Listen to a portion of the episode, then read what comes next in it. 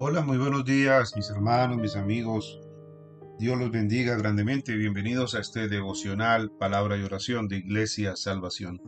Todas las mañanas, como lo saben, a las 6.30 de la mañana, de lunes a viernes, compartimos la palabra de Dios para edificación de nuestras vidas.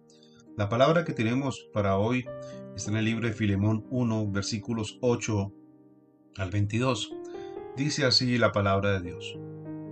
Pablo intercede por Onésimo. Por lo cual, aunque tengo mucha libertad en Cristo para mandarte lo que conviene, más bien te ruego por amor, siendo como soy Pablo ya anciano, y ahora además prisionero de Jesucristo, te ruego por mi hijo Onésimo, a quien engendré en mis prisiones, el cual en otro tiempo te fue inútil, pero ahora a ti y a mí nos es útil, el cual vuelvo a enviarte, tú pues recíbele como a mí mismo. Yo quisiera retenerle conmigo, para que en lugar tuyo me sirvieses en mis prisiones por el Evangelio. Pero nada quise hacer sin tu consentimiento, para que tu favor no fuese como de necesidad, sino voluntario. Porque quizás esto se apartó de ti por algún tiempo, para que le recibieses para siempre, no ya como esclavo, sino como más que esclavo, como hermano amado, mayormente a mí, pero cuanto más a ti, tanto en la carne como en el Señor, así que si me tienes por compañero, recíbele como a mí mismo, y si en algo te dañó o te debe, ponlo en mi cuenta. Yo, Pablo, lo escribo de mi mano, yo lo pagaré por no decirte que aún tú mismo te me debes también. Sí, hermano, tenga yo algún provecho de ti en el Señor, conforta mi corazón en el Señor. Te he escrito confiando en tu obediencia, sabiendo que harás aún más de lo que te digo. Prepárame también alojamiento, porque espero que por vuestras oraciones os seré concedido. Amén. Palabra de Dios en Filemón 1, versículos 8 al 22. Pablo intercede entonces por su hijo espiritual onésimo. ¿Y cuánta necesidad no tenemos nosotros de interceder por otros hermanos, por otros amigos, por otras personas que comparten nuestra fe? Aquí Pablo entonces le está pidiendo a Filemón que vuelva a recibir a su esclavo. Era un hijo espiritual de Pablo que lo había conocido en prisión y Pablo era un fiel amigo que estaba intercediendo entonces por su amigo espiritual e hijo espiritual porque había sido engendrado espiritualmente por Pablo en las prisiones. Ambos habían estado entonces prisioneros. Onésimo en ese tiempo entonces pudo conocer de Dios y Dios transformó su vida. Dios entonces permitió ver un nuevo hombre, un nuevo ser. Por eso Pablo intercedió por, por su hijo espiritual y lo mandó nuevamente ante su amo. Su amo Filemón entonces eh, también había sido eh, engendrado en el Evangelio a través de Pablo. Había una relación de amo y esclavo entre Filemón y Onésimo.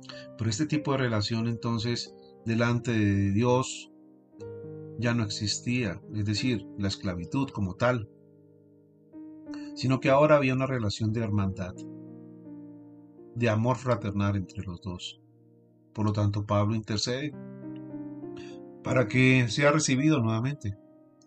Y le dice a Filemón que si en algo le había hecho mal, si algo le estaba debiendo, algún dinero, eh, si algo le había hecho daño, que lo pusiera en su cuenta que Pablo entonces lo pagaría. Pablo amaba en forma genuina a Onésimo. Pablo demostró su amor al servir de garantía personal por el pago de cualquier cosa robada o por cualquier daño causado que convirtiera a Onésimo en culpable. La inversión de Pablo en la vida de este nuevo creyente ciertamente entonces animó y fortaleció la fe de Onésimo. Hoy te preguntaría, ¿hay nuevos creyentes que necesitan de tu parte?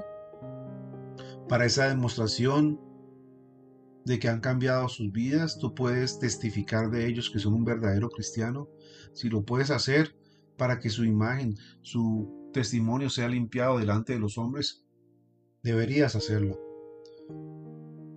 De gracias cuando se presente la oportunidad entonces de invertir en la vida de otros, a ayudarles en el estudio de la Biblia, en las oraciones, en el ánimo, en el sostén económico y al brindarles su amistad. Ayude entonces a aquellos que lo necesitan. Interceda por ellos, no solamente en sus oraciones, sino delante de las personas. Muchos entonces tienen la imagen de un viejo hombre o una vieja mujer y se nieguen de pronto a recibirles nuevamente en su casa. Cuando el hijo, tal vez drogadicto, entonces eh, robó hasta su propia familia, pero conoció a Cristo y luego cambió y es una nueva persona y dejó atrás la droga, debemos interceder por ellos para que sean recibidos nuevamente en su familia, en su núcleo familiar. Dios es un Dios de oportunidades, es un Dios perdonador, Dios es un Dios que transforma vidas. Y nosotros debemos muchas veces ser garantes, testigos o hasta notarios prácticamente de ese cambio delante de los demás. Entonces, Pablo aquí intercedió por su hermano Onésimo. Dios no hace excepción de personas. Y en ese momento entonces Pablo le estaba diciendo que no mirara a Filemón, Filemón a Onésimo como de amo a esclavo, sino que lo mirara como un hermano en la fe y sutilmente le pidió entonces que lo dejara libre, que lo dejara entonces eh, poder gozar de una verdadera libertad. Cuando Pablo dice, tú mismo me debes también, le recuerda a Filemón que lo había guiado Cristo. A ser Pablo, el padre espiritual de Filemón, esperaba que éste sintiera entonces una deuda de gratitud, que estaría dispuesto a pagar al aceptar a Onésimo con un espíritu perdonador. Por eso el libro de Filemón es un libro que habla del respeto y del amor. Vamos entonces a orar. Amado Dios, bendito Padre del cielo, gracias te damos por esta mañana, Señor. Gracias, bendito y amado Padre, porque al igual que Pablo intercedió por Onésimo, así lo haces tú, Señor Jesús, delante de nuestro Padre, porque tú todos los días intercedes por nosotros, Señor delante de nuestro Padre, para que recibamos el perdón, para que sean escuchadas nuestras oraciones, para que nosotros realmente podamos ser dignos entonces de llamarnos sus hijos. Gracias Señor porque tú eres ese intercesor por excelencia, pero que nos pides igualmente interceder por los demás. Que seamos perdonadores igualmente y que seamos como ese onésimo que se dio a la luz de Cristo y que transformó sus vidas. No solamente la de él, sino también tal vez la de todo su entorno familiar. Por eso Dios, ayúdanos a perdonar y ayúdanos a, a interceder. Igualmente por nuestros hermanos, por aquellos que lo necesitan, aquellos que necesitan ayuda, aquellos que necesitan igualmente ser restituidos como personas en el núcleo de una sociedad, Señor.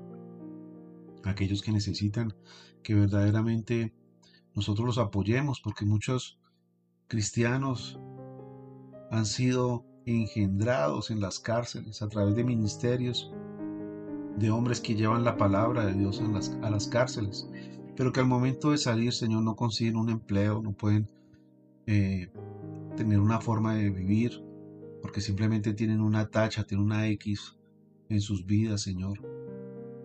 Por eso es necesario que muchas veces nosotros como siervos intercedamos, Señor, por los demás, públicamente, a través de no solamente las oraciones, sino también públicamente para que estas personas vuelvan a encaminarse y puedan estar siempre disfrutando de esa nueva libertad que tú les has dado en Cristo. Por eso, Señor, ayúdanos a ser hombres y mujeres también perdonadores y respetuosos, Señor, que infundan respeto no solamente para sus propias vidas, sino también para la vida y respeto de los demás.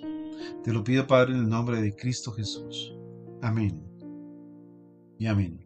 Mis queridos hermanos y amigos, un abrazo para todos. Ya saben, comparte este devocional a través de tus redes sociales, a través de WhatsApp. Igualmente está disponible en Spotify y en todas las plataformas de podcasts para que también, si quieres, lo busques y lo puedas repasar. Un abrazo para todos. Bendiciones.